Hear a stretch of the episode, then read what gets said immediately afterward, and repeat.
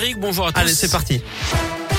On débute avec les conditions de circulation, ça se passe bien ou pas? Ah, Ça se passe bien autour de Lyon, Ouais. en tout cas en pleine aucune difficulté à vous signaler sur les grands axes. Soyez tout de même prudents sur le réseau secondaire, notamment sur les reliefs dans le Beaujolais et dans les monts du Lyonnais, avec quelques difficultés très localement, euh, notamment euh, des routes mouillées ou parfois encore un petit peu enneigées.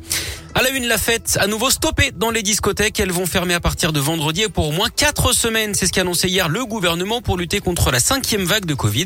Une très mauvaise surprise hein, pour les gérants puisqu'ils s'attendaient simplement à un retour des jauges.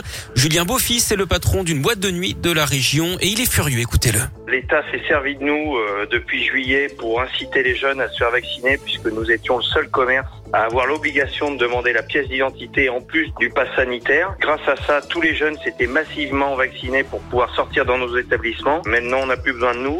On a besoin d'une mesure symbolique. C'est quoi? C'est 1200 discothèques qu'on ferme du jour au lendemain. Je vous rappelle que les trois précédentes vagues nous étions fermés, donc c'est pas à cause des discothèques qu'il y a eu une explosion des cas, encore une fois, et ce sera pas encore à cause de nous là. hein. On va pousser les jeunes à se regrouper dans des lieux fermés, non contrôlés, non ventilés. On est dégoûtés. Il y a des mesures qui ont également un coût. Le mois de décembre représente 25 à 30 du chiffre d'affaires de l'année pour les boîtes de nuit. Plusieurs syndicats du secteur s'étonnent dans un communiqué qu'aucune différence n'a été faite entre les vaccinés et les non vaccinés et demandent au gouvernement de tenir son engagement pour accompagner financièrement les professionnels impactés.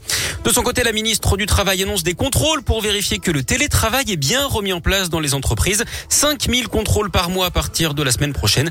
Le gouvernement demande à ce que le travail à distance soit réinstauré à hauteur de 2 à 3 jours par semaine là où c'est possible. Il y aura d'abord des mises en demeure pour ceux qui ne jouent pas le jeu avant d'éventuelles sanctions financières.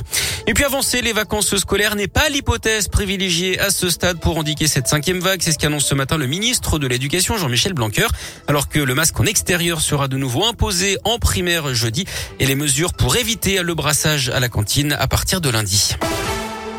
Dans l'actu local, un rassemblement au lycée Robert Douaneau de Vaux-en-Velin. Aujourd'hui, en soutien à deux élèves menacés d'expulsion, les profs, les élèves et les parents d'élèves vont se réunir devant l'établissement à 17h. En France, un mort à Sanary-sur-Mer dans le Var après l'effondrement d'un immeuble cette nuit suite à une explosion. Il s'agit d'un homme d'après les pompiers.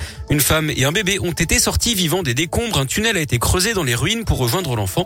L'immeuble s'est effondré après une explosion d'origine inconnue. Les secours présents sur place ont relevé une forte odeur de gaz à leur arrivée. Trois autres personnes légèrement blessées ont été transportées à l'hôpital.